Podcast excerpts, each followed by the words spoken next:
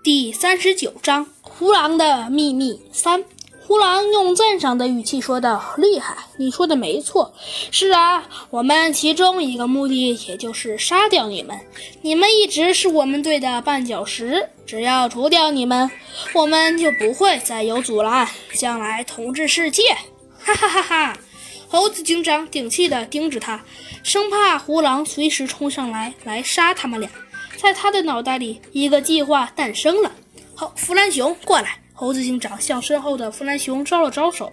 弗兰熊把耳朵凑到了他的嘴边。叽里咕噜，猴子警长悄悄地说道：“嘿嘿，你这个计划可真不错。”嘿嘿，弗兰熊奸笑着，猴子警长也笑了笑，说道：“一会儿按计划行事。”喂，时空错乱是不是你干的？猴子警长瞪着胡狼。呃呃呃呃，你你怎么知？不不不，你凭什么这样说？还有，我的名字叫大古。喂，不是我的名字，记住了吗？胡狼没好气的瞪着猴子警长，猴子警长也笑了。喂，你半夜出动时都被人看见了，好不好？呃，这呃，胡狼不好意思的挠了挠头。呃，不过你又叫错了。呃，算了算了。对了，你应该已经发现了时空错乱的真相吧？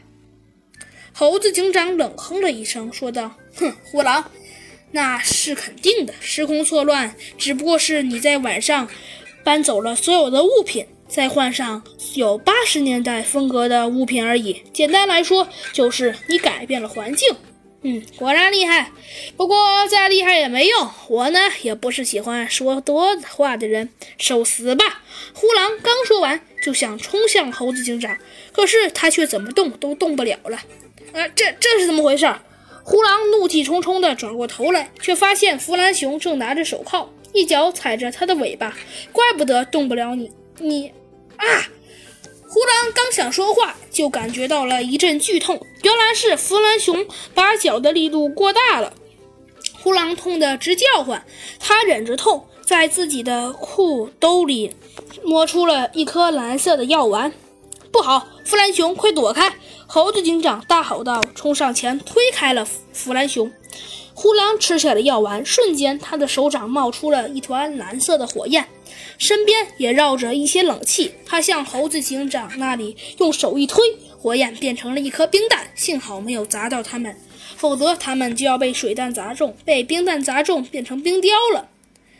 弗兰熊和猴子警长都被吓出了一身冷汗，他们左闪右闪，好不容易才躲过攻击。就在这时候，胡狼像是在搓橡皮球似的，凭空又揉了几下。一个蓝色的冰球砸了过来，快跑！弗兰熊还没反应过来，猴子警长急忙再次把弗兰熊推了出去。砰！猴子警长被冰球砸中，变成了冰雕。